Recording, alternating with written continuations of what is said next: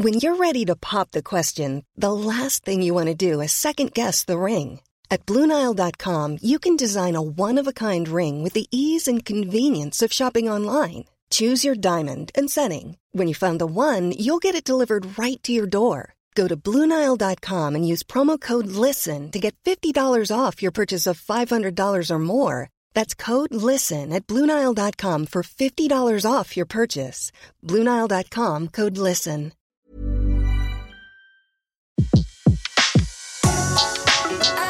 Le meilleur de séances radio est maintenant sur We Love Cinéma. Vous écoutez La Grande Séance, l'émission 100% cinéma en live sur Séance Radio. Bonsoir et bienvenue sur Séance Radio. On vous l'avait promis hier, on a eu un petit problème technique, mais on est là ce soir. Et vous entendrez Luc Besson qui nous a fait l'honneur et le plaisir d'être dans cette émission. Je, je l'ai rencontré il y a deux jours. Et donc, il nous parlera évidemment de Valérian et la cité des mille planètes. Il sera bien là. Vous avez des questions à poser à nous, puisque Besson, euh, Luc n'est pas en direct, mais vous n'hésitez pas. Euh, nos blogueurs sont là, nos blogueuses plutôt. Claire Fayot pour le genou de Claire. Bonjour Claire. Bonsoir. Et puis Marla Singer pour Marla's Movies. Bonsoir Marla. Bonsoir Bruno, bonsoir à tous. Et euh, notre invité, donc Luc Besson, vous l'entendrez tout à l'heure, il parlera bien sûr du film, de la façon dont il s'est fait, des effets spéciaux, des acteurs, euh, du dessinateur et du, et du scénariste, puisque tout ça est tiré évidemment de la bande dessinée célèbre. Et puis une petite nouvelle chez nous, mais elle est bien là. Lola, bonjour Lola. Bonjour. Euh, vous nous expliquez Lola comment les auditeurs peuvent rentrer en relation avec nous et qui n'hésitent pas surtout. Absolument, vous pouvez nous retrouver et nous contacter sur les comptes Twitter et Facebook La Grande Séance, euh, Séance Radio, pardon, et avec le hashtag La Grande Séance. Merci Lola. Super, et n'hésitez absolument pas. Évidemment, restez tout au long de l'émission car il y a d'abord les tops et les flops, français et américains. Vous allez voir, il y a des surprises. Euh, nos blogueuses nous parleront de leur coup de cœur, leur coup de gueule de cette année et de ce qu'on attend pour cet été. Qu'est-ce qu'il faut aller voir cet été? Euh, On parlera des événements évidemment à venir au niveau du cinéma. On parlera dans un débat justement à l'occasion de la sortie de Valérian, est-ce que le cinéma et la bande dessinée font bon ménage? On aura plein de choses à dire là-dessus. Et puis surtout restez jusqu'à la fin car il y a un blind test spécial Luc Besson et vous allez voir, ce sera à la fois facile et difficile. Et dans un instant, les tops et les flops du box-office.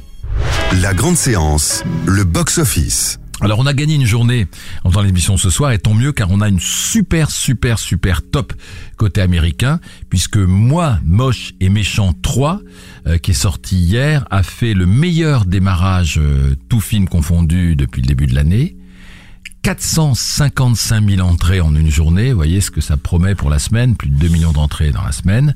Non seulement c'est le meilleur démarrage de l'année, mais c'est aussi le meilleur démarrage américain depuis deux ans. Donc moi, Moche et Méchant 3 a toujours la cote, Oui. malgré les critiques qui étaient pas très très bonnes, les critiques en France, Claire. Oui, mais les, les mignons valent des millions, sans mauvais, de, sans mauvais mots. Il faut voir le, le marketing euh, autour de ces petits personnages jaunes. C'est- incroyable et euh, c'est vrai que c'est euh, l'une des franchises qui plaît à tous, enfants et adultes. Et on est content parce que l'un des initiateurs de, de ces personnages, c'est Pierre Coffin, Cocorico, oui. Cocorico, absolument.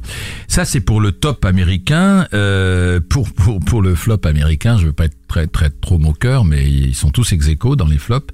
La momie, qui plafonne après trois semaines à un million et des poussières en entrée, pour un film avec euh, notre Tom. ami Tom Cruise. Euh, Vous savez qu'Universal a voulu replonger dans ses archives pour euh, repartir sur des films d'horreur, d'angoisse, etc. Ben, ça ne marche pas, donc il va falloir qu'ils révisent leur batterie.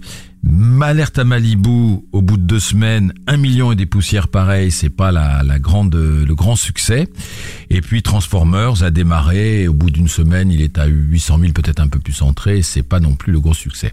Donc ça veut dire, mais on le dit chaque année, après ça repart, que quand même les blockbusters s'épuisent un petit peu, et que la recette euh, de, de, de nous balancer euh, les gros gros blockbusters américains, euh, ça marche pas toujours, en tout cas pas toujours en France et pas tellement non plus aux États-Unis pour euh, certains d'entre eux.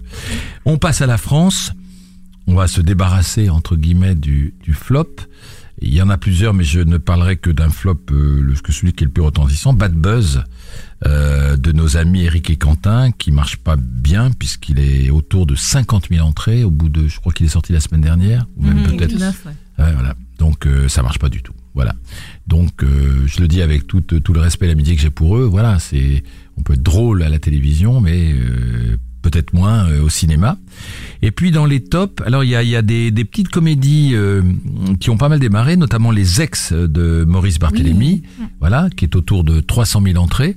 J'avais hum, remarqué qu'un autre ex des Robins des Bois, Pef, avec mon poussin, ça démarrait pas si mal que ça. Et puis c'est c'est c'est parce que ça me fait plaisir, euh, parce qu'il y a des films comme ça qui démarrent lentement, mais qui après reprennent un peu du, du poil de la bête. Et ça a été le cas grâce aussi à la fête du cinéma. Ce qui nous lie de Cédric Lapiche Ça me fait très plaisir, Bruno, franchement. avait vraiment démarré ouais. très très doucement. Les gens sont pas habitués. Ils étaient habitués à la trilogie, l'auberge espagnole, euh, le- le- le- les poupées russes, le casse-tête chinois. Là, ça se passe en Bourgogne. C'est un très beau film, très émouvant. Eh bien, grâce à la fête du cinéma et au fait que ça marche très très bien euh, au niveau du bouche à oreille, notamment en province, le film va vers les 600 000 entrées et donc euh, va peut-être terminer sa carrière à 800 000 et peut-être plus. Pourquoi avec cet été? Si on a envie de, si on a envie de déguster du Bourgogne par l'intermédiaire du film et de voir une belle famille, une belle histoire, ben voilà, ce qui nous lie de Cédric Lapiche, il fait partie des tops. Dans un instant, on se retrouve justement pour notre séquence avec les blogueuses. La grande séance, l'actu cinéma des blogueurs. Marla, Marla de Marla's Movies. Alors, euh, on va commencer par les coups de cœur de 2016. Qu'est-ce qui vous a plu cette année? Alors, on revient au tout début de l'année, en janvier, avec Nocturnal Animals de Tom Ford, euh, qui pour moi est pour l'instant le meilleur film de l'année. Donc, euh, ça remonte à janvier. Et oui, pour l'instant, euh, on n'est qu'en juillet. Donc, j'attends bien sûr de voir décembre les autres coups de cœur. Mais Nocturnal Animals, c'est magnifique, c'est très bien écrit. Il y a tout un jeu sur l'écriture, l'écrivain, une femme comme ça qui lit dans un roman de son ex-mari sa propre histoire. Et j'en dis pas plus, c'est formidable. C'est bien, on va pouvoir le rattraper en, en DVD ou euh, en streaming. Euh, Lion, Oui, il y a Lyon aussi, absolument, qui a été, enfin, qui aurait pu être récompensé aux Oscars. De Six la nominations. récompense- Oui, de, et puis même pour la récompense suprême au milieu de, euh, bah, de justement La La Land et puis Moon Knight qui a finalement, in extremis, euh, eu son prix. Euh, Lyon, c'est la belle histoire d'un petit garçon indien euh, qui est perdu et qui prend le train par erreur pour vouloir retrouver son frère et se retrouve malheureusement à l'autre bout de l'Inde, euh, à l'autre bout du pays. Euh, donc un enfant perdu à qui il arrive des choses vous extraordinaires. avez versé votre petite larme. Complètement. Ouais, moi j'avais des réserves. Hein. Ah oui Oui, oui, j'avais des réserves parce que bah, j'ai- j'avais trouvé que le, le- le- la première moitié du film était bien, mais que euh, il s'encalminait un peu, si on peut dire, euh, pendant toute la recherche sur Internet. C'était presque une publicité pour Google, et là, ça tombait un peu, Ouais. ça, ça patinait un petit peu quand même. Oui. Vous n'êtes pas d'accord Il y a un, Un petit peu, hein. Il y a un joli couple avec euh, Dev Patel et Rooney Mara qui Ouais. euh, met un peu de piment là-dedans. C'est vrai que je suis plus touchée par le petit garçon que par Dev Patel dans ce film-là, que j'aime pourtant euh, beaucoup ailleurs. Euh, mais euh, je, je trouve quand même que c'est une belle histoire de retour aux sources, de retour chez soi. Et la fin m'a rappelé, sans Je vois que spoiler, Claire euh, euh, acquiesce. Oui, ça, ça Alors, m'a rappelé euh, la couleur pourpre. Ouais. C'est- ça, fin. mais c'est aussi euh, une très belle histoire vraie sur l'adoption. Et le personnage de Nicole Kidman, tu n'en as pas encore parlé, est extraordinaire, moi, je trouve. euh, voilà, donc c'est c'est cet aspect-là aussi qui m'a qui m'a vraiment. Nicole plu. Kidman qu'on continue à voir beaucoup au cinéma puisqu'elle était deux ou trois fois à Cannes, qu'elle était dans Lyon. Oui. Ouais, c'est une actrice qui, qui bosse. Alors, qui bosse grave. Vous avez vu la transition Qui bosse grave. oui. Alors on fait la transition qu'on peut effectivement, et en plus c'est une transition qui est pas facile puisque grave n'a rien à voir Absolument. avec Lyon, qui est vraiment euh, le, le- le drame très joli, etc. Mais grave, c'est un film d'horreur. Oui, oui, Qui sort en Euh, DVD là actuellement. Hein. J'ai reçu le DVD moi. absolument. Alors qui a été auréolé de prix, ça fait plaisir euh, pour la réalisatrice euh, Julia Ducorneau, qui a beaucoup beaucoup de talent. C'est un premier film et c'est vraiment le coup de maître. Mm. Euh, il faut, alors je dis sur mon blog Marla's Movies, âme sensible s'abstenir pour celui-là. C'est un peu rude. Euh, parce qu'il est quand même très cru. Bah, il est carnivore, il est, d'ailleurs. il est carnivore, oui, c'est l'histoire de, c'est très psychanalytique, hein, c'est Mm. l'histoire d'une dévoration, d'un, voilà, c'est très, c'est très fort, c'est très abouti. Vous voyez, je vais faire une comparaison osée, mais euh, il y a un autre premier film euh, qu'on qu'on a vu récemment euh, de Léa Misus qui s'appelle Ava, qui est Mhm. très beau aussi, très fort aussi, mais que je trouve moins abouti. Grave, je trouve qu'il est abouti de A à Z. Il y a rien à reprocher filmé, au film. plus. Voilà, il est très bien filmé. C'est terrible. Et puis, je ne suis pas votre nègre, celui-là, je ne l'ai pas vu, cher Marley. Alors, il faut voir Je ne suis pas votre nègre. En anglais, ça, ça donne I am not your negro. Au départ, c'était un documentaire d'Arte, extrêmement réussi, où on découvre, euh, eh bien, un activiste noir euh, on connaît Martin Luther King, on connaît euh, Malcolm X, et là vous découvrez euh, un poète nouveau. Là, ça me revient pas son nom. Euh, ah oui, pardon, Baldwin, James Baldwin. James Baldwin. Donc un homme extraordinaire qui s'est défendu lui aussi pour les droits des Noirs. Et euh, le documentaire est très intelligemment commenté, c'est-à-dire qu'on a en VO la voix de Samuel L. Jackson et en VF, surprise, Joe Star qui se défend extrêmement bien ah, dans excellent. le, dans le doublage, euh, effectivement, de cette voix off qui va nous amener au cœur euh, du Black is Beautiful, de ce combat des Noirs, donc dans les, la lutte pour les droits civiques, et c'est passionnant. C'est génial. Donc il Voilà. y, a, il y a de quoi rattraper quelques films qui sont sortis cette année. Et vous avez quelques coups de gueule. Oui, oui, hélas. Alors le récent Baywatch, on va pas en parler trop Alerte à longtemps. Malibu. Euh, l'alerte à Malibu, euh, on va pas lui faire trop de pub parce que même quand on en parle en mal, on en parle quand même. Donc on va y aller, euh, on va y aller brièvement. Euh, bon, bah si vous aimez les hommes musclés et les jeunes filles en maillot de bain rouge, c'est bien. Pour les autres, il y a plein d'autres films à voir. Euh, alors, je suis une des rares blogueuses sur la blogosphère à ne pas avoir aimé Split de Shyamalan, qui est le dernier opus euh, donc de ce grand réalisateur de thriller à qui l'on doit euh, le sixième sens, incassable, qui sont des thrillers extraordinaires. Et là, tout à coup, Split, c'est un... c'est pas le premier ratage qu'il fait, hein. Hélas, depuis le village, je trouve qu'il a pas fait grand chose. J'avais détesté le film euh, avec euh, le père et le fils euh, Will Smith et Ouais. son fils. J'avais pas compris, j'avais pas. Non, non, mais ça marche, film. ça marche bien. Donc ce split, c'est raté. Hélas. Alors là, je suis pas du tout d'accord avec vous. Ah. non, non, non. On va, on va sauter, mais on va reviendrait, on va, on va revenir, pardon, au fantôme d'Ismaël. Mais Orpheline, vous n'avez pas aimé Alors, Orpheline. D'Arnaud Despalières, si je me souviens bien. Oui, Tout à j'ai fait. Ah, c'est un film fort. Euh, oui, alors je voulais vraiment le voir et tout. J'avais été invitée à la Projo et tout. Et euh, Arnaud Despalières, je suis très fan d'un documentaire qu'il a fait en 2010, qui est très peu connu, qui s'appelle Disneyland, mon vieux pays rêvé, euh, et euh, qui est un documentaire sur Disneyland, un voyage intime de Disneyland, très bien raconté, là aussi avec une voix off extrêmement intelligente. Et tout à coup, Orpheline, même si je suis très amoureuse d'Adèle Haenel, très amoureuse d'Adèle Exarchopoulos, euh, là vraiment, j'ai trouvé ça peut-être trop sombre. Et Ah, c'est vrai sombre. que ça m'a pas parlé, c'est vrai. Ah, moi je trouve ça sombre. Euh, Claire Je l'ai vu également et je- cela m'a mis, mais vraiment, j'ai été très mal à l'aise en voyant ce film. Mais c'est bien, il y a des chefs-d'œuvre Ça qui m'a mettent bousculé. mal à oui, l'aise. mais euh, oui, Moi aussi, mais non. ça m'a J'ai bousculé, senti mis mal à euh, l'aise. C'est- mais- C'est, c'est, c'est, c'est sombre, c'est une histoire de femmes, c'est une histoire violence, d'oppré, de femmes oppressées, qui ont été op- opprimées, et je trouve que c'est Mm. bien dessiné, voilà, que, que, que ces destins qui se croisent avec la petite fille à la fin, voilà, il faut, vous, Bon, vous ça met mal à l'aise, mais j'ai trouvé Vous que c'était un peu complaisant. Peut-être qu'il faut que je le voie à tête reposée. Ouais, euh, ouais, mais, moi j'ai euh, pas voilà. trouvé ça complaisant. En, en- Et- en plus les actrices sont, sont super bien. Mais il y a, Ah il y a oui, une certaine, euh, une cer- certaine sécheresse de toute façon dans, dans le cinéma. Je ne sais pas si on peut dire ça, mais une Si. certaine sécheresse dans rigueur dans l'œuvre de, de ce cinéaste. Et je pense à Michael Que, Hmm. par contre, j'avais adoré. Ah oui. Mhm, alors que, avec ouais. Les Mikkelsen, très Oui, joli. tout à fait. Donc les fantômes d'Ismaël, on va pas s'étendre, c'est c'est pas réussi, mais oui, bon, on va ah pas. ouais, moi j'ai eu beaucoup de mal. Alors bon, après, des Oui. Péchins, c'est pas mon préféré. C'est vrai que j'ai déjà eu du mal avec Trois souvenirs de ma jeunesse, qui pourtant avait été très bien Ouais. euh, défendu par euh, une de mes co-rédactrices sur le blog.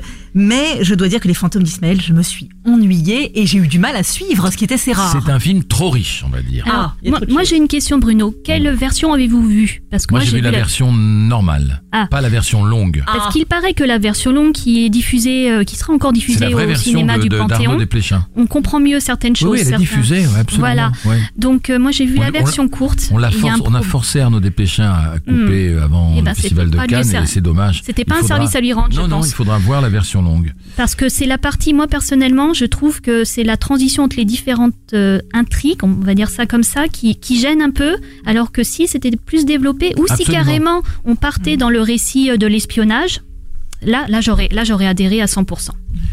Les attentes de cet été.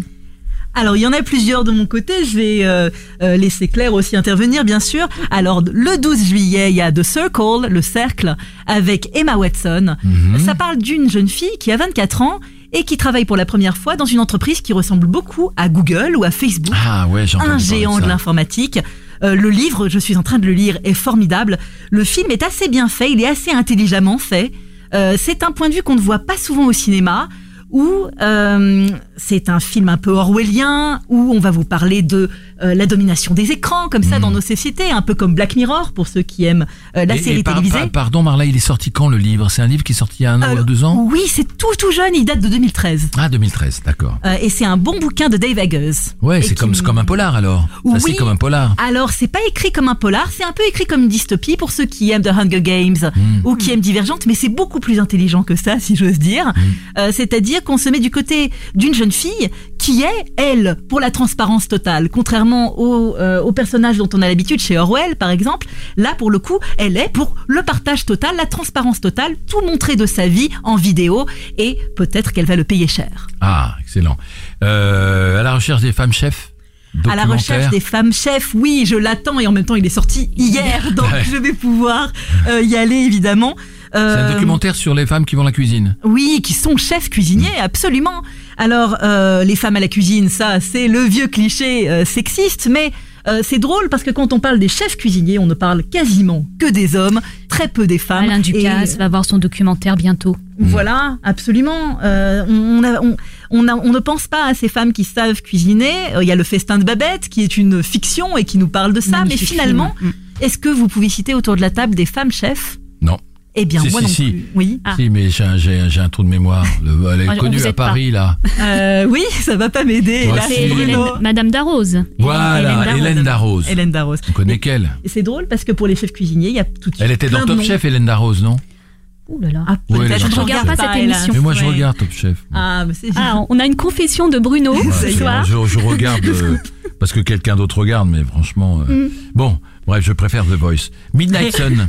Midnight Sun. Alors ça, c'est pas très connu. Au départ, c'est un film japonais, Midnight Sun, et ça parle d'une jeune fille, hélas, allergique au soleil. Ah, c'est pas possible. Et oui, tout à fait. Ça veut dire que dès qu'elle sort et qu'elle a les rayons UV, elle brûle au sens très littéral. Et la bonne nouvelle, c'est qu'elle rencontre un jeune homme. Elle le rencontre le soir, bien sûr, et ils vont avoir un été nocturne tout à fait passionnant. C'est des vampires, quoi. Non. Non, alors elle vit comme un vampire, mais apparemment, c'en est pas une, et c'est une belle comédie romantique apparemment. Merci Marla. Claire Fayot du genou de Claire. Vous attendez Valérian, entre autres. Et oui. Voilà, alors, pourquoi, parler. pourquoi, pour quelle raison? Eh bien, euh, d'abord parce que c'est une adaptation de bande dessinée et aussi euh, pour euh, l'implication, euh, à la fois l'investissement, j'allais dire, à la fois financier et personnel de Luc Besson sur ce projet et les effets spéciaux. Puis euh, vraiment, j'ai vu, j'ai vu euh, l'exposition euh, qui traite de la bande dessinée et des aspects scientifiques de Christ, euh, par Christin et Mézières et ça a l'air. Alors je vous appellerai dès que vous aurez vu le film. J'aurais Ouais, envie voilà, de voilà, vos voilà. commentaires. Office de Johnny To. C'est un Alors, polar. Office. Alors, c'est un polar, mais c'est, ça a l'air d'être un truc complètement fou. Alors, Johnny To, c'est quand même un réalisateur hongkongais extrêmement éclectique, enfin, je trouve. Et là, il nous, alors, c'est un thriller, un polar, mais en comédie musicale. Sur, euh, je ne sais pas si vous avez vu euh, The Big Short, le casse du siècle. Oui. Eh ben c'est ça, c'est une réponse à The Big Short, donc euh, les- la crise des subprimes, mais vue à la sauce hongkongaise et en musique. Incroyable. Donc, euh, cocasse, ouais. donc, euh, donc voilà. euh, Donc donc c'est très attendu. Vous l'attendez. bah, je l'attends. Voilà, je pense que ça va pas forcément attirer tout le monde, mais euh, moi, ça, ça m'intrigue énormément. 120 battements par minute, le film de Robin Campillo qui a eu le Grand Prix du jury à Cannes. Et voilà, et ben je l'ai vu entre temps. Ah. Euh, C'est beau. Oui, c'est beau. Maintenant, j'ai une réserve sur la, la dernière partie et le traitement euh, de l'histoire d'amour, euh, qui est un- avec certaines scènes qui sont un peu euh, triviales, euh, qui m'ont un peu sorti. Oui, c'est long, Ouais. c'est long. La dernière partie, les plans sont étirés, tout est étiré et c'est dommage parce que j'ai vraiment, vraiment, vraiment adhéré à, le film fait 2h20. à je crois, l'histoire. Ouais, oui. ça fait long. Le film est bouleversant. Euh, moi, je trouve que la dernière partie est très très belle et qu'il faut rien enlever à la dernière partie. Maintenant, il y a comme ça des, des ponts musicaux avec les scènes en boîte, euh, puis les scènes, euh, les scènes qui sont dans l'amphi, tout ça. Il y a peut-être un petit peu des longueurs, mais bon, ça reste un beau film. Et c'est un film aussi sur l'engagement, sur le, oui, di- sur le discours. La communication, comment c'est incroyable de voir comment les militants d'Act Up communiquaient entre eux. On n'a pas rappelé évidemment aux auditeurs Le qui n'ont pas oui. tous, qui ont pas Mm. tous euh, suivi Cannes que c'est l'histoire des militants d'Act Up à la fin des années, euh, au début des Au années 80, 90, au moment où on découvrait le 90, sida, qui ont, qui ont voulu un peu réveiller les consciences pour faire comprendre que le sida est un- était une maladie extrêmement dangereuse et voilà, c'est leur combat, euh, leurs amours, leur combat, et c'est très beau. Belle Absolument. mise en scène et des acteurs remarquables. Alors, deux reprises, le lauréat, et oui, ça ne rajeunit pas, cin- 50 ans. c'est ça? 50 ans, Mais- 1967, un oui. Mais oui, mais oui. Alors c'est l'histoire de Benjamin Braddock. Normalement, vous n'étiez pas né, vous l'avez pas vu. Ah oui, mais, mais j'adore, j'adore la musique de Simon and Garfunkel. euh, Génial. c'est euh, Sound of Silence, une prof de fac qui nous avait qui nous l'avait fait Mrs. voir. Robinson, Mrs. Scarborough Fair Robinson, la cougar avant l'heure. Oui. Donc c'est l'histoire de Benjamin Braddock, un jeune étudiant qui sait pas trop ce qu'il va faire de sa vie. Euh, et, euh, et lors d'une soirée, il fait la rencontre de Mrs. Robinson, de la femme de son, son- du patron de son père hein, et peut-être futur patron. euh.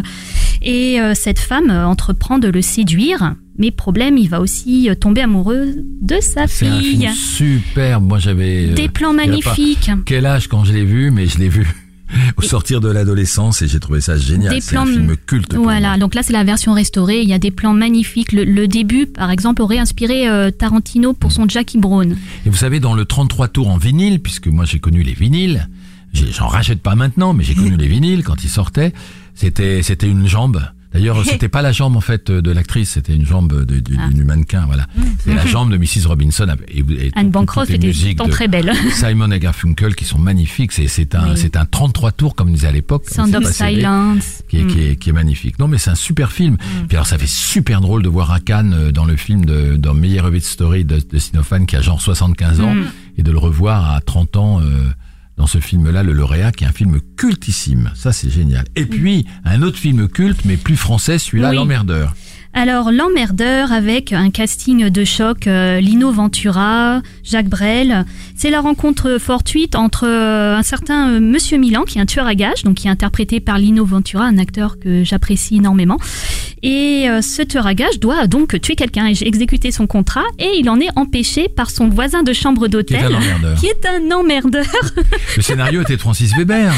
Et oui, Exactement. Celui du dîner de con. Et donc, c'est le François metteur en scène, c'était Molinaro, non Je crois. Oui, Oui, oui, oui, c'est c'était ça. Je n'ai pas dit la date. Ça a été c'est sorti en France le 20 septembre 1973. Ah ouais. Et le réalisateur effectivement Édouard Molinaro. Avec un scénario de Francis Weber qui Ah oui. après nous a ravis avec tous ses films qu'il a réalisés lui-même. Et donc l'emmerdeur, c'est François Pignon, alias Jacques François Brel. Pignon. Et d'ailleurs, l'emmerdeur a été repris au théâtre et tout ça. Oui. c'est une, c'est, c'est vraiment une histoire culte, l'emmerdeur. Il y a eu une version avec Richard Berry qui était très réussie il y a quelques années. Ils l'ont repris Oui. plusieurs fois. Mm, Tim mm. Seat dans le Bah, rôle merci. de l'emmerdeur. Merci Marla et Claire pour tous ces conseils. Dans un instant, euh, notre séquence invitée. La grande séance, l'interview. Donc ça s'est passé il y a quelques jours à la Cité du Cinéma. Nous avons vu, nous sommes quelques privilégiés à avoir vu euh, Valérian à la Cité des Mille Planètes. Vous savez que c'est tiré de la célèbre brissime, célébrissime BD qui est parue en 1967 dans Pilote. Euh, imaginé par Pierre Christin au scénario, dessiné par Jean-Claude Mézières, qui sont devenus évidemment les copains de Luc Besson, même s'il y a une génération d'écart. Et euh, Luc Besson, c'était un projet qu'il avait depuis très très très longtemps, depuis tout jeune, il va le raconter.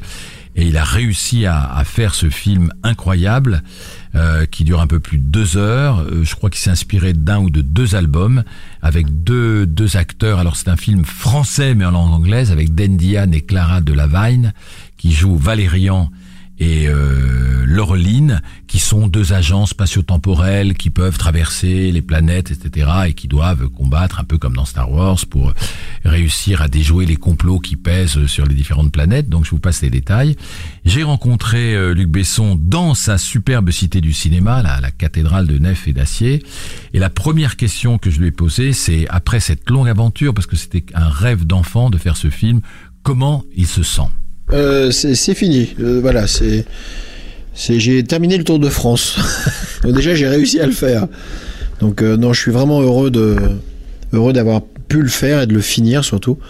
Donc le film maintenant, dans, quelques jours, ne m'appartiendra plus. Et je suis heureux de le partager, vraiment.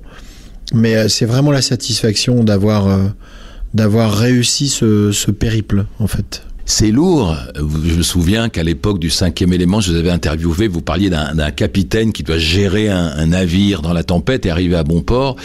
Euh, quand on est devant un- une masse de travail pareille, on n'est pas trop impressionné? Je pense qu'il faut euh, se mettre des œillères, il faut faire comme avec les chevaux. Pour pas qu'ils s'affolent, il faut leur mettre un sac sur la tête. Donc euh, tous les matins, j'ai des œillères et il faut regarder le film au niveau de la journée. C'est-à-dire, voilà la journée que j'ai à faire. Est-ce que je sais faire 15 plans dans la journée? Oui, je sais le faire. Est-ce que je sais gérer mes acteurs sur une journée? Oui, je sais le faire. Demain est un autre jour et on essaye simplement de faire le maximum dans cette journée-là. Généralement, on est épuisé le soir et le lendemain, il y en a une autre qui commence. Et je pense que si à un moment donné, on enlève ses œillères et qu'on regarde la taille du film, je pense qu'on a une crise cardiaque et qu'on arrête tout. Donc il faut surtout pas lever la tête, surtout pas lever la tête et vraiment travailler comme une fourmi, une petite pierre par une petite pierre et, surtout ne pas trop, euh, voilà, ne pas trop réfléchir et et en fait simplement ramener la, la taille du film à une taille humaine de ce qu'on est capable de faire dans une journée. C'est bien de pouvoir réaliser ses rêves. Vous étiez gamin, vous, vous lisez une BD, vous attendez chaque semaine pour avoir la suite. Vous voyez qu'elle est signée par euh, des messieurs que vous connaissez pas. Pierre Christin, Jean-Claude Mézières, et euh, une trentaine d'années après, euh, vous, vous êtes amis avec eux, vous travaillez avec eux, et, et, et, et- et vous portez cette BD que vous adoriez au cinéma. C'est magnifique. Oui, c'est une belle histoire. oui. C'est une belle histoire. Ils font le premier dessin de Valérian il y a 50 ans, à peu près. Et là, il y a trois semaines, j'ai pris une. euh, Dans la salle de cinéma qui fait 400 places, on a fait une projection pour les deux. Ils ont près de 80 ans tous les deux. Ils se sont assis côte à côte au milieu du cinéma tout seuls. Euh, J'étais moi très ému, eux aussi d'ailleurs. Et, euh, et je les ai regardés pendant deux heures, regarder le film. et euh, et c'était très émouvant. c'était vraiment très émouvant de. Je pense que leur rêve aussi à eux, c'était de se dire ah qu'est-ce que ça serait bien un jour que Valérian soit un film. Et leur rêve, c'est aussi à eux réalisé. Donc c'est une belle histoire. À la fin des années 60, au début des années 70, quand vous avez découvert euh, la BD dans Pilote, c'était quelque chose de, très moderne, cette bande dessinée. Très moderne et euh, rappelons-nous simplement qu'à cette époque, il y a une chaîne de télé en noir et blanc. Il n'y a pas Internet, euh, il n'y a, rien du tout. Il n'y a même pas de musique chez moi d'ailleurs. Il n'y a pas de Walkman, il n'y a pas tout ça. Et euh, deux pages de d'agents spatiaux temporels qui voyagent dans le temps et dans l'espace, c'était euh, une porte ouverte sur le rêve et sur euh, et sur une fuite, c'est-à-dire qu'on peut à 10 ans, on pouvait s'échapper grâce à ça, puisque c'est une époque où, où je n'ai même pas de mobilette, donc je peux même pas aller, euh, je peux même pas aller me promener. Je suis encore à la maison et et c'est long. J'a- J'attends ces deux pages qui sont dans Pilote, je les attends euh, pendant six jours parce que c'est une fois par semaine et j'attends avec une impatience euh, débordante.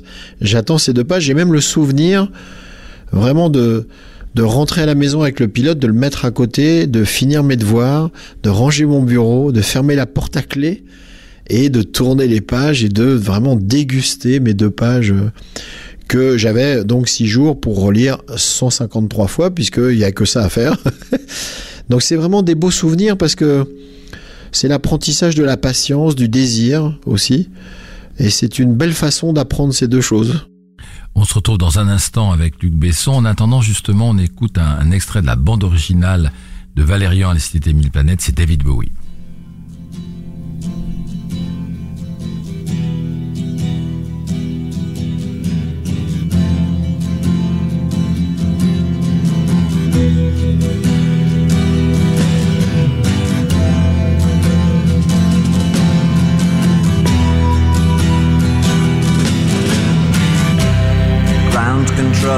To Major Tom.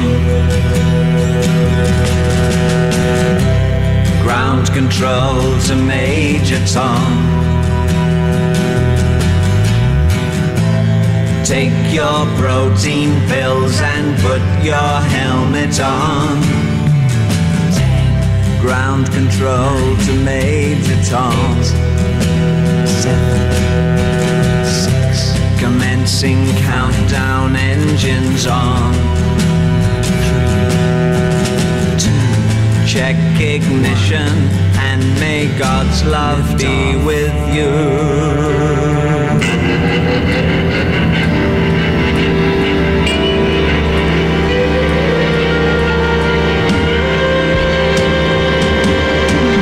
This is ground control to Major Tom.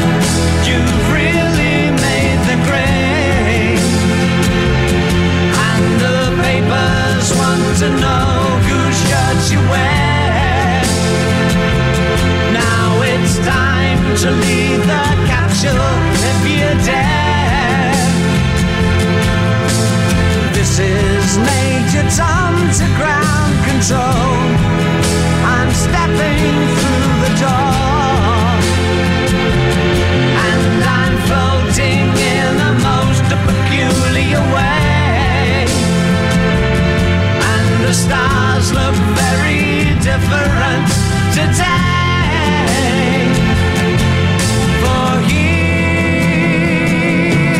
am I sitting in a tin can.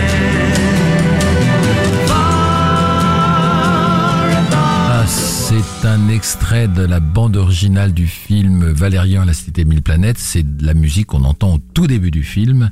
On va, on va retrouver Luc Besson dans un instant, mais en attendant, Lola, comment peut-on communiquer avec nous, avec cette émission La Grande Séance? Eh ben, vous pouvez toujours nous retrouver et nous contacter, échanger avec nous sur les comptes euh, Twitter et Facebook Séance Radio et avec le hashtag également La Grande Séance. Merci beaucoup. Donc, ce cher Luc Besson qui était à la Cité du Cinéma et qui parlait de son film, on en parlait à l'instant, la façon dont il a découvert la BD, l'attente, son plaisir, son désir. Évidemment, j'ai posé la question comment il a choisi ses acteurs, parce qu'il a choisi deux acteurs anglo-saxons, Dan Diane qu'on avait vu d'ailleurs euh, dans James Dean, euh, et puis euh, Laureline, et c'était compliqué pour lui parce qu'il les avait en tête, euh, ces, ces personnages. Comment il a choisi ses acteurs? D'abord, ils sont assez anti-héros dès le départ. Et en tout cas, c'est pas des super-héros. Ils ont pas de super pouvoir, ils ont pas de collant rose. Non, ce qui est, ce qui est assez amusant, c'est que je connais tellement bien Valérian et Laureline. Je les connais, c'est des gens que je connais. Donc euh, ça a été assez facile de choisir euh, l'acteur et l'actrice parce qu'il a suffi que je rencontre des comédiens. Et il y a un moment donné où j'ai reconnu Valérian dans, dans Dane euh, tout de suite. Voilà, c'est son regard bleu, euh, son sourire en coin. euh, il a une voix assez basse, il parle un peu comme ça. Il a l'air un peu espiègle. Il était vraiment un Valérian parfait. Et puis euh, quelques jours plus tard, je rencontre euh, physiquement déjà Cara qui ressemble quand même beaucoup à Laureline et qui a un caractère de kangourou, euh, qui a une énergie débordante, euh, qui est moderne, euh, qui est une femme de son temps et qui est euh, voilà qui est, qui est parfaite pour pour pour Valérian et on se pose plus de questions à partir du moment où on sait que c'est eux en fait la seule question qu'on se pose c'est qu'on attend le moment de les voir ensemble pour être sûr que ça match parce que là par contre des fois on a des surprises il y en a un qui a des yeux très foncés, l'autre très clair. Il y en a un qui a un timbre trop trop bas par rapport à l'autre. Il y en a un qui fait 1m50, l'autre qui fait 1m80. Il y a, il y a des fois des critères qui fait que même si l'acteur et l'actrice sont très bons, ils ne matchent pas forcément. Et alors là, il n'y a rien de pire. Là, le film n'est pas possible à faire. Et euh, donc, j'ai j'ai ré- réussi à réunir euh, Cara et Den dans, la même pièce. Et euh, au bout de 30 secondes, je suis parti dans la cuisine me faire un thé parce que c'était fini l'histoire. C'était, ça matchait tout de suite. C'est vraiment, c'est vraiment le pied qui trouve la chaussure à sa taille. C'était incroyable. Dans le film, euh, il y a évidemment toutes ces créatures, tous ces personnages, et ils sont pas tous dans la BD, donc c'est l'imagination là qui vous porte? C'est c'est pas forcément l'imagination, c'est un groupe de, de créateurs que on a eu à peu près 2000 candidatures, on en a récupéré 15, on a vraiment fait travailler les meilleurs. Ils se sont bien sûr imprégnés du monde de Christin et de Mézières. Et après, c'est voilà, c'est des jeunes créatifs à qui on a laissé un champ d'action énorme, puisque la première année de travail, ils ont même pas le script. Ils sont vraiment en période de recherche, d'exploration. Et c'est eux qui ont créé des centaines et des centaines d'aliens de mondes pour donner cette espèce de chair, de tissu, de richesse. C'est un peu comme si on allait, euh, avant de cuisiner, on allait d'abord au marché et qu'on essayait de récupérer. On ne sait pas encore si on va faire du poisson, de la viande, des légumes, mais on achète un peu de tout, on s'ouvre, on s'ouvre à des épices orientales, on s'ouvre euh, à des produits de la mer, des produits de la montagne. On revient chez soi, on a le frigo euh, à rabord. Et après, au bout d'un an, on décide, on fait, ah, ok, alors, on va faire quoi, on va faire quoi à dîner maintenant? BNP Paribas, qui est un grand argentier du cinéma, euh, vous avez aidé, vous aviez collaboré avec eux pour Arthur et les Minimoy, euh, ça a été une nouvelle aventure avec eux, au point que des gens ont pu voir les coulisses du tournage, etc. C'est important d'avoir quelqu'un qui vous soutient? Bah, c'est important. euh, c'est c'est très important et je suis assez fidèle. C'est-à-dire que ça s'était vraiment euh, très bien passé sur Arthur. On avait une vraie collaboration, on a eu des vrais échanges, et donc assez naturellement, euh, euh, je vais pas aller voir à, tous les films, mais à chaque fois qu'il y a un film un peu challenging, c'est aussi important d'avoir une banque qui soutient, qui vous soutient pas euh, de temps en temps, mais qui, dès que vous avez vraiment un esprit d'entreprise et, une, ambition, qui soit là pour vous. Ça a été le cas, ils, ont, ils ont été là. Et, euh, et après, on a essayé de voir comment on pouvait euh, s'échanger des choses. Il y a eu cette idée que j'ai eue. J'ai dit, bah, écoutez, on a, on a qu'à inviter des clients BNP, on a qu'à faire un petit concours.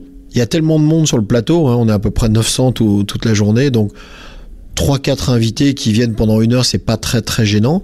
Donc on a organisé tout un petit truc et tous les jours il y avait euh, 3-4 clients BNP qui venaient un peu de la France entière, ce qui était très drôle parce que ça venait de Strasbourg, de Grenoble, de partout. La plupart du temps ils avaient jamais été sur un tournage de leur vie. Et, euh, et donc ils venaient en témoin comme ça, passer une heure sur le plateau. Alors des fois ça tombait pas très très bien parce que c'était euh, très tendu, où il y avait plein de choses à faire. Et puis des fois il y avait un peu plus le temps. euh. En tout cas je crois que ça leur a fait des beaux souvenirs. Toute dernière question. Dans un an, ce sera les 30 ans, j'ai calculé, de, du Grand Bleu. Je me souviens que vous avez interviewé à l'époque, 30 ans, ça, ça ne rajeunit pas.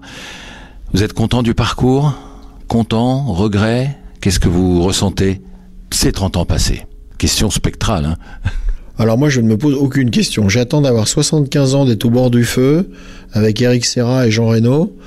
Et on commencera à se poser des questions en disant alors tu te souviens quand...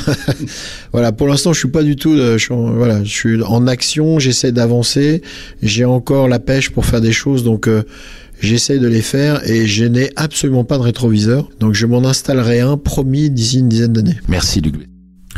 Et donc, on vient de parler de, ce partenariat qui est important puisque BNP Paribas a beaucoup aidé à faire ce film. Betty Mourao a rencontré Alia Ouabdesselam, qui est responsable des partenariats de BNP Paribas, lui a demandé c'était quoi l'enjeu. Il y a tout d'abord euh, finalement l'histoire qu'on a avec Luc Besson qui date de plusieurs années puisqu'on était déjà à ses côtés euh, pour euh, son film Arthur et les Minimoys. Il y a un deuxième point qui est que euh, ce film est euh, par le budget la plus grande production cinématographique euh, européenne. Nous sommes la banque européenne du cinéma. Il y a l'aspect très innovant dans ce film, tant dans la façon dont il a été réalisé que euh, dans la façon euh, dont Luc Besson a choisi euh, de diriger aussi cette production. Il y a 70% du film sont en, eff- en effets spéciaux. Luc Besson a fait, a fait de l'open innovation pour créer les costumes du film, voilà, en créant des challenges sur Internet. Nous, nous sommes euh, clairement euh, la banque de l'innovation. En tout cas, c'est un, un élément important de notre ADN de marque. C'est pour ça que Euh, l'aspect science-fiction, c'était un peu parce que ça paraît inattendu du coup, mais Et c'est- et voilà, exactement. Donc la science-fiction, ça paraît inattendu, mais pas que. BNP Paribas, c'est la banque d'un monde qui change, et finalement la science-fiction, qu'est-ce qu'elle fait? Elle anticipe le futur. Donc quand on se dit banque d'un monde qui change, on a de fait cette capacité euh, d'anticipation et euh, d'accompagnement dans la durée euh, euh, de tous nos publics. Euh, et puis, euh, il y a dans le film, euh, finalement, bon nombre de valeurs qui sont partagées par BNP Paribas, euh, comme la diversité. Il y a une multitude euh, voilà, euh, d'aliens euh, qui cohabitent euh, euh, dans Valérian. Il y a le rôle de la femme qui est important aussi avec, euh, avec euh, Laureline. Donc voilà, tous ces éléments, finalement, euh, nous ont amené à répondre favorablement à la sollicitation de, euh, de Luc Besson. Et puis, euh, oui, il y a aussi un élément, c'est qu'on est euh, voilà la banque des entrepreneurs et qu'on se doit de soutenir euh, des entrepreneurs dans leurs projets les plus ambitieux euh, qu'ils soient. Alors c'est un partenariat spécial parce que euh, le film euh, est lui aussi spécial. Euh, je le disais tout à l'heure, c'est finalement la plus grande production européenne jamais réalisée. C'est 180 millions de dollars de budget de film, ce qui est voilà assez, con- assez conséquent effectivement.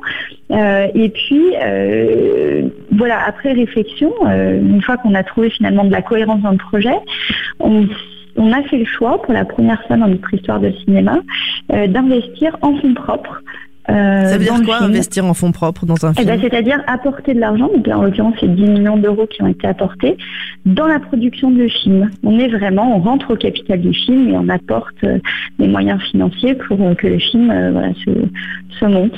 En l'échange de quoi? On peut naturellement euh, activer un partenariat euh, et on a eu une collaboration, on a une collaboration avec les équipes de Repacorp et l'équipe de Luc Besson qui est, qui est fantastique. Voilà, c'était euh, Alia Ouabdesselam qui était au micro de Betty Mourao. Dans un instant, on se retrouve pour la séquence événements. Les événements cinéma sont dans la grande séance. Donc, parmi les événements cinéma à venir, euh, du 11 au 17 juillet, il y a un grand festival international de cinéma de Marseille qui accueille 150 cinéastes, des producteurs, des comédiens. Euh, cette année, euh, il y aura beaucoup de séries B, avec un hommage au, au- au grand maître de la série B, Roger, Roger Corman, qui était une légende à Hollywood. Il y aura 31 films qui représenteront 22 pays, la plupart sont des inédits, donc c'est un festival important. Il y aura des documentaires, des fictions, des rencontres évidemment avec les réalisateurs, les comédiens, les critiques de cinéma, les invités. Il y aura des courts-métrages également. Et puis ce festival euh, donne à voir évidemment plein de formes cinématographiques différentes, c'est ce qui fait sa particularité. Et puis là c'est un peu plus tard quand même, puisque c'est à la fin du mois d'août, du 22 au 27 août, le festival euh, de, Dominique Besdéard euh, et de Marie-France euh, Brière, le fameux festival du film francophone d'Angoulême, qui revient 22 donc au 27 27 août, c'est le mardi 22 au dimanche 27 août. Vous savez que c'est un festival qui est devenu important puisqu'on voit plein de films français et francophones qu'on va voir dans les 3, 4, 5 prochaines, prochaines mois, euh, prochains mois sortir en France. Euh, il y aura un film très attendu en ouverture euh, du festival, Au revoir là-haut, d'Albert Dupontel, qu'on attend depuis longtemps, l'adaptation Ah oui. du, Mm. du roman de Pierre Lemaître.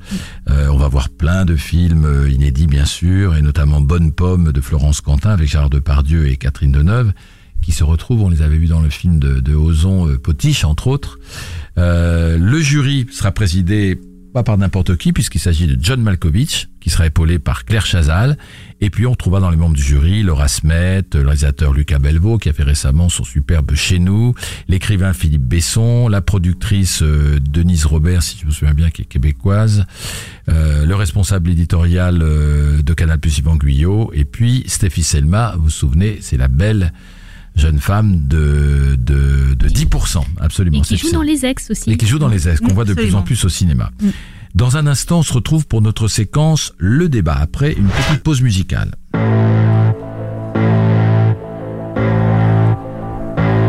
I gotta find myself, gotta find it now. I gotta be a man, I gotta find him now. I gotta be a man. I gotta be the man. I gotta find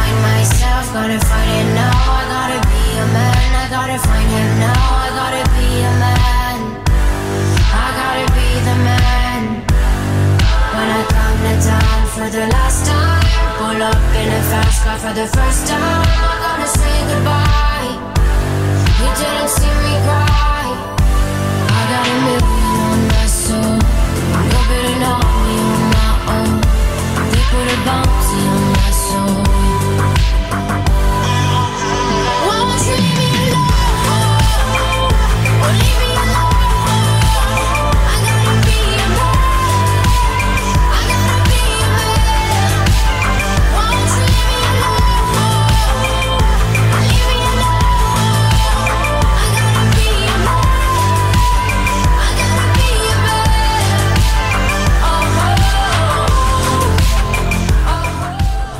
Voilà, c'était notre petite pause musicale. Alexiane, A Million on My Soul, tiré de la bande originale de Valérian et la cité des mille planètes. Voilà, j'avais pas reconnu la musique.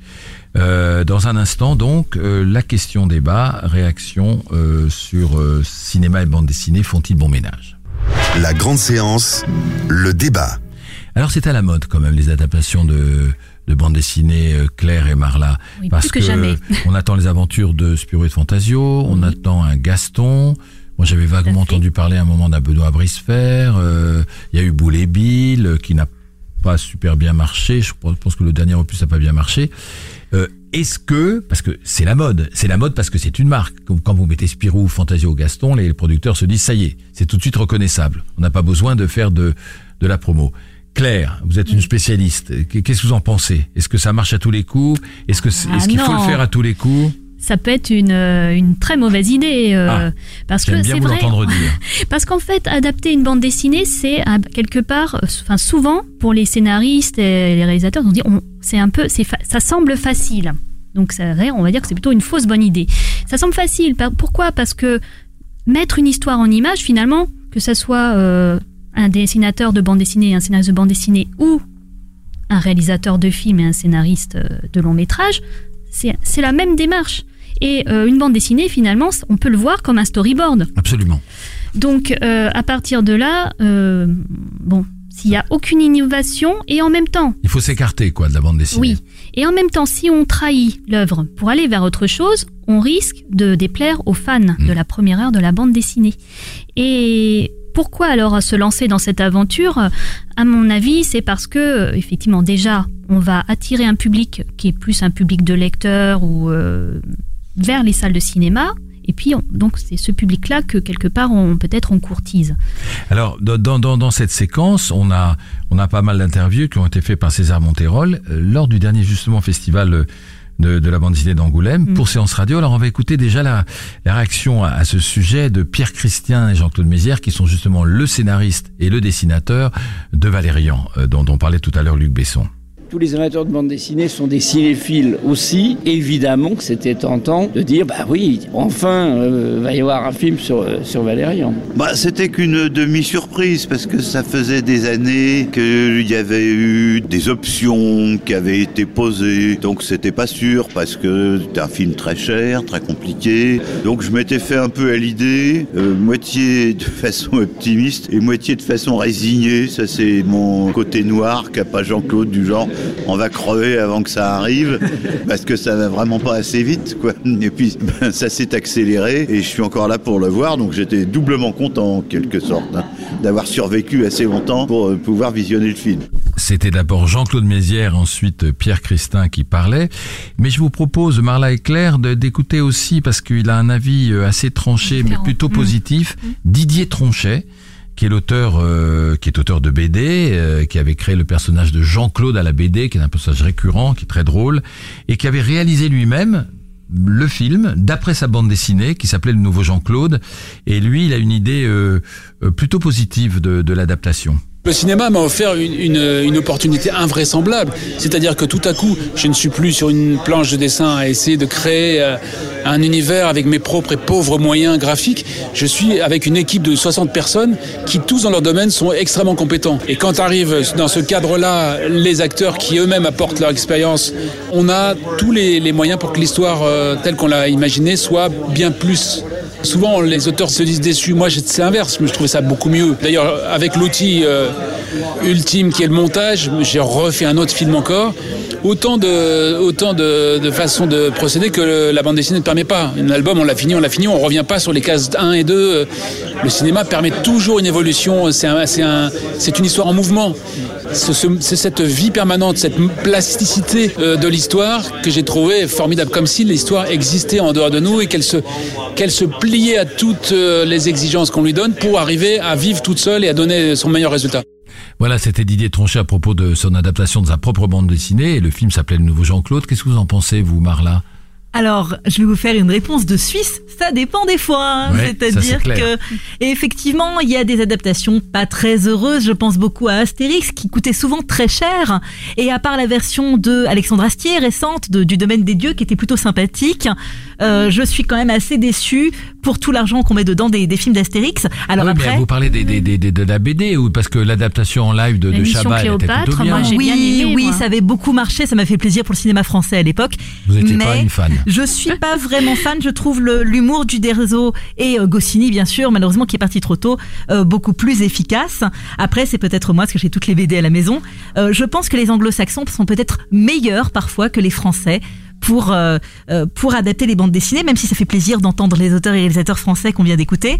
Euh, je pense à, à V pour Vendetta, par exemple, qui est un- une très très bonne BD au départ, qui date des années 80 et euh, qui était à l'époque contre Thatcher. Oui, oui.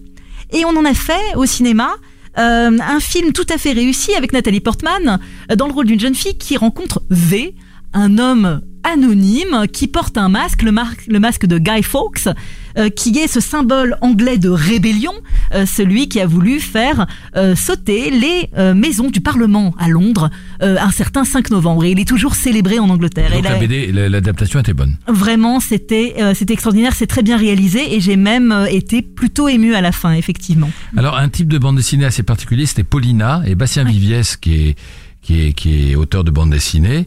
Euh, son film Paulina a été porté à l'écran et lui pense qu'il faut il faut laisser de la liberté au cinéaste. On écoute. Une fois que tu signes une, une ad- une adaptation, il faut laisser le bébé euh, à la personne qui va s'en charger, au réalisateur. Donc j'en ai juste parlé avec eux un peu au début. Parfois il m'arrivait de, leur dire juste au, producteur attention, il y a ça, il y a ci, il y a ça et ça. Mais mais en gros il faut il faut leur il faut leur il faut leur laisser, il faut que le réalisateur euh, ben, fasse son film, a une vision prendre des libertés. Surtout, il y a des contraintes dans la bande dessinée qui sont pas les mêmes contraintes que le, que le cinéma. Il ne faut absolument pas calquer les contraintes dans la bande dessinée. Vraiment, ça serait, c'est la pire erreur pour moi. Il faut se dire non, j'ai mon médium de cinéma, je vais exploiter à fond. Et je trouve qu'il y a des passages qui, ne- qui marchent particulièrement bien dans Paulina, qui n'auraient pas pu marcher en, en BD.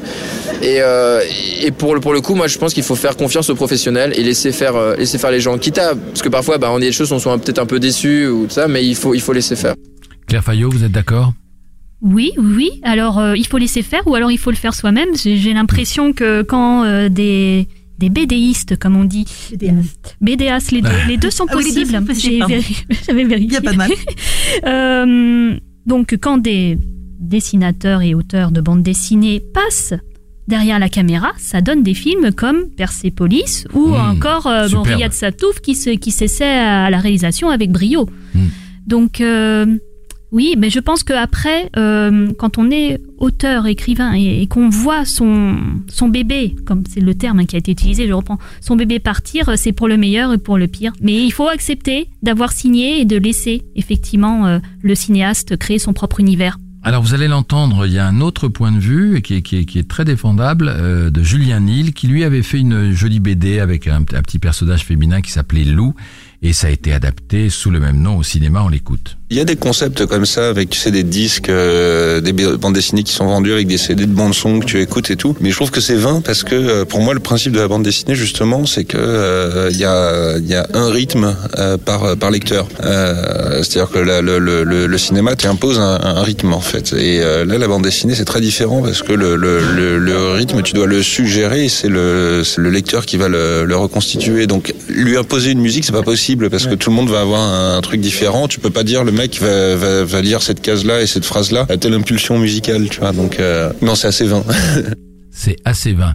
Le mot de la fin, l'une et l'autre sur sur ce débat, parce qu'on va voir cette année, euh, euh, dans les prochains mois, des, des, des adaptations hein, de BD au cinéma, et puis ça va continuer parce que c'est vraiment la mode, quoi. Oui, il faut laisser le cinéaste faire à son idée. Ça peut marcher. Par exemple, pour Edgar Wright, qui a fait un très bon film qui s'appelle Scott Pilgrim. Scott Pilgrim, euh, contre le monde, c'est ce jeune homme qui, pour séduire sa belle, doit vaincre ses sept ex euh, maléfiques. On parlait des ex un peu en début d'émission, qui fait un beau succès au cinéma. Là, c'est des ex méchants euh, qu'il faut vaincre, comme dans les jeux vidéo, avec plein de références pour les geeks. Et le film est formidable. Et ça, ça, ça, ça, ça a été porté au cinéma ou ça va être? Ça y est, ça, ça fait quelques années, ça a été Ah, porté, d'accord. je crois, en 2009 ou 2010, euh, effectivement. Et euh, tous les fans d'Edgar Wright le trouvent formidable. Les fans de la BD sont souvent séduits parce qu'il y a plein de références aux jeux vidéo comme Mario Bros par exemple, très geek, ouais. ou Mortal Kombat, et c'est très drôle. Je voulais juste Claire, dire quelque Fayot. chose. Euh, il me semble que Darren Aro- Aronofsky s'est essayé à la bande dessinée pour Noé. C'est-à-dire pour vendre son projet euh, du, du film Noé avec Russell Crowe, il avait fait une bande dessinée auparavant. Donc euh, voilà, euh, il y a vraiment des connexions. Et enfin, dernière chose, Luc Besson a déjà réalisé une, euh, une adaptation. Savez-vous laquelle? Non. Une adaptation de bande dessinée Adèle Blanc-Sec. Ah oui, bien sûr, très bien. mais c'est évident. C'était, c'était une sup, c'est une super euh, bande dessinée, Adèle Blanc-Sec, magnifique. Ouais. Et comment le film avait été accueilli à l'époque? Moi, je me Euh, souviens les fans de. Tardy euh, n'avaient pas trop aimé parce que c'est pas la même, le même univers, encore une fois. pas Louise la Bourgoin qui. Tout à fait, tout à qui fait. jouait Adèle Blanc-Sec. Oui, et Tardy pas est si souvent ça. adapté au cinéma puisqu'il a été aussi adapté pour Avril Montrouquet. Non, moi j'avais j'avais bien c'est pas apprécié les décors et tout. C'était pas mal, c'était puis c'était fou. Il y avait il y avait des effets spéciaux, je me souviens. Ben voilà, voilà pour ce débat euh, à propos de cinéma et de bande dessinée. Mais vous n'en avez pas fini parce que vous allez voir pas mal de bandes dessinées adaptées, et puis surtout euh, ce qu'on appelle la ligne claire, Spirou. euh, Spirou, Tintin, ça on connaît, euh, Fantasio, Gaston, et puis Gaston, euh, Gaston Lagaffe va arriver aussi sur les écrans. Et le personnage euh, euh, qui, qui, qui qui va jouer Gaston, c'est c'est l'un des fistuches, un des comédiens Oui, qui joue les ah oui, fistuches. euh, Et puis j'ai un petit scoop aussi à Ah. propos de bande dessinée et de, et de Valérian, c'est donc euh, euh, Luc Besson a reçu un coup de fil de Xavier Dolan qui lui a demandé s'il pouvait faire la voix de Valérian pour la version française. Donc ce sera Oh. Xavier Dolan, c'est chic, hein, Oui, qui fera la voix de Valérian dans la, dans Un la nouveau version talent française. à ajouter. Et ça, c'est un scoop que, que nous a soufflé Luc Besson. Dans un instant, à propos de Luc, on va faire un, un, un blind test euh, uniquement consacré à sa carrière. Jouez avec la grande séance. Tout de suite, le blind test dans votre émission 100% cinéma. Attention, Lola peut jouer aussi. Hein. Euh, spécial Luc Besson, on écoute, euh, je sais pas si c'est des, des extraits de films ou de la musique, des extraits de films, on écoute. Oh là. I like these calm little moments before the storm. Ah, ça c'est Léon. C'est Gary. Oldman. Oui. Ah, il faisait peur dans Léon, VO. c'est pas en français, Ah. Léon Là, c'est en VO. C'est c'est Ah, c'est dommage pour nos amis. Moi, je suis anglophone, donc je, Ah oui. je triche. Le calme avant la Oh là là, tempête. c'est dur. Ah, ça c'est Gary. Oldman, Oh ça. il dit ça Ah, à Nathalie forte, Portman. hein, l'époque. bravo. Attention, le C'est deuxième. terrifiant. Ah, Le deuxième. C'est pour qui? Zvorobo. Bo- Borovo. Boromo. Un prénom peut-être? Oui. Qui est? Ah, euh, Andrej, avec un J. Comme un J'ai toujours rêvé d'en avoir un. Ah. Ben enfin. Claire, Justement, vous venez d'en parler. Adèle Blanc-Sec. Ah bah, Adèle Blanc-Sec. Les aventures extraordinaires d'Adèle scène. Ça a l'air si joli. Oh. Attention, le numéro 3. Vous avez bonne mine. Vous étiez sur la côte Oui, c'est cela, oui. Vous avez bien fait, parce qu'à Paris, il a plu sans arrêt. Je vous débarrasse. C'est pas évident, hein. Vous avez froid? Non. L'expression Mais je vais pas rester longtemps. C'était commode, ça aussi. Bon, le lendemain, je reviens. Racontez tout ça à votre voisin, parce que moi, j'en ai rien à branler. Mais ça, ça, ça, c'est Ah, c'est Subway, non Mais c'est Subway, c'est Ouais, pas Gianni la, la voix mais oui, mais c'est j'ai- la voix Gianni qui joue dans J'ai reconnu à l'obscénité de la fin, parce qu'effectivement, elle a- elle a bien ouais, Ah, le Elle coquin Besson. décalé, ouais. Attention, le numéro 4. Vous êtes un homme honnête, je le vois bien. Mais vous n'êtes pas le dauphin. Ah, ça c'est le grand bleu. Non. Non, ça parle de dauphin Ah, c'est pas non. mal, c'est pas mal, vous n'êtes pas le dauphin. Le dauphin, le dauphin à la couronne. Mais non, là, c'est le dauphin, le euh, c'est. Jeanne d'Arc. Vous n'êtes pas le dauphin. Jeanne d'Arc. C'est pas mal, il a dû faire exprès des même. Ah, voilà, il y a j'avais un pas lien, vu, c'était, euh, c'était, vous n'êtes pas le dauphin, d'accord. Attention, le 5. Corben, mon ange, qu'est-ce que tu m'as fait Ah bah, c'est le cinquième élément. Il n'y avait rien, Corben aucune Dallas. pêche, aucune énergie, rien du tout. Je suis censé Ah, les cinéphiles. Il faut que ça pop, pop, pop. Excellent. euh, Attention, le numéro 6. Te rends pas malheureux. Il y a tellement de femmes sur la Terre. Tu sais ce qu'on dit? Une de perdue, dix de retrouvée. Pas vrai? Fumer ici, c'est absolument interdit. Euh, Elle est éteinte. C'est rigoureusement interdit d'en avoir à bord. À bord. Écoute, c'est aussi rigoureusement interdit de pisser ici, non? Pourtant, on a un Je ne connais pas du tout les voix, moi. Curieux? C'est aussi le grand bleu. C'est le grand bleu. C'est aussi le grand bleu, bah oui. mais, euh, Mais c'est pas la voix de. Jean Reno, hein. Bah non, non, c'est peut-être un autre c'est pas la voix de. Jean-Marc C'est pas Barr. Jean-Marc Barr non plus. C'est de quelle origine ça C'est un- une autre scène, Et sans pourtant, c'est bien le grand bleu. Attention, bah, le bien. 7. Regarde dans la glace. Qu'est-ce que tu vois? C'est Nikita, ça. Oui. C'est pas Nikita. J'aurais pensé aussi. Ah, c'est Je suis vieux. qu'on a oublié un À peu. côté d'elle, qu'est-ce que tu vois? Je crois qu'il était en noir et blanc, le film. Oula. Euh, c'est pas THX son tout premier C'est bien. Non, non, c'est pas. Besson. Ah bah non, bah non. Là, on Avant, est en Besson. fait de la main. Ouais, pardon. Maintenant, au moins, tu vois plus Il n'y rien. avait pas deux bouses dans celui-là. Angela, c'est pas Angela. Angela. Ah, c'est et On avait oublié celui-là. Hein. Ah oui. Ouais. Attention, celui-là, je l'ai pas vu. Il Le va 8, Je ne ressens ni peur, version française. ni douleur, Ça doit être Nikita alors. ni aucun désir. Non. Ni peur. Euh, Tout ce qui fait de- nous autre des prénom. humains semble s'éloigner de moi. Lucie. Lucie. Ouais, ça aurait pu être Nikita. Hein. l'impasse. Ça ressemble. en plus. Je me sens humaine. Toutes ces connaissances, ce savoir. Attention, le numéro 9. Laisse-toi guider par le plaisir. Ah, ça c'est Nikita. C'est Ah, facile. C'est Jeanne Moreau. Je- je- J'étais Ah oui. sympa, je vous ai pas demandé les dates, hein, j'aurais pu. hein. Euh, Nikita, non, c'est quelle année Les années 80, mais. euh, 90, Non, non 90, tout 90. juste. Non. 90, pile. Voilà. Lucie, c'était. Oula, il y a deux ans. Il y a trois ans. J'ai j'ai 2014. déjà enlevé de ma carte mémoire euh, ce film. Il y a euh, quoi. Attention, le dernier. Valerian, I've got you on visual. Okay, but I've lost track of him. What's the shortest way there? North je northeast, l'ai dit. 113 degrees. That leads me straight into a wall. You said you wanted the shortest way. Ah suis pas sûre. Let's do this. Ah, Un film que j'avais envie de voir. Valérian, du coup. Valérian. Ça vient de là. Ah, mais alors ça, c'est pas pas vu Ah, encore. vous l'avez pas vu, mais vous auriez pu deviner quand Dans même. les voix, bah, j'ai pas reconnu les voix de. Dans un instant, eh bien, dans un instant, c'est la fin de cette émission. La grande séance, l'émission 100% cinéma de Séance Radio. Donc, il me reste à remercier euh, toute l'équipe de Séance Radio, même ceux qui n'étaient pas là. On pense Ils se aux absents, reconnaîtront. oui. On pense Mmh, aux et aux absents. absents. Euh, à vous remercier Claire, vous rappelez votre blog Merci, mais retrouvez-moi sur le genou de Claire.com. et, et Marla, Singer. Vous me retrouverez sur Marla's Movies. Et puis, chère Lola, rappelez-nous comment, évidemment, on peut euh, se connecter avec Goom Radio et avec notamment Séance Radio, la grande séance. Bah, comme vous l'avez bien Comme vous dit, sur euh, les comptes Twitter et Facebook Séance Radio, et puis euh, avec euh, là en l'occurrence le hashtag La Grande Séance, mais sinon tout se passe sur Séance Radio. Super, merci beaucoup Lola.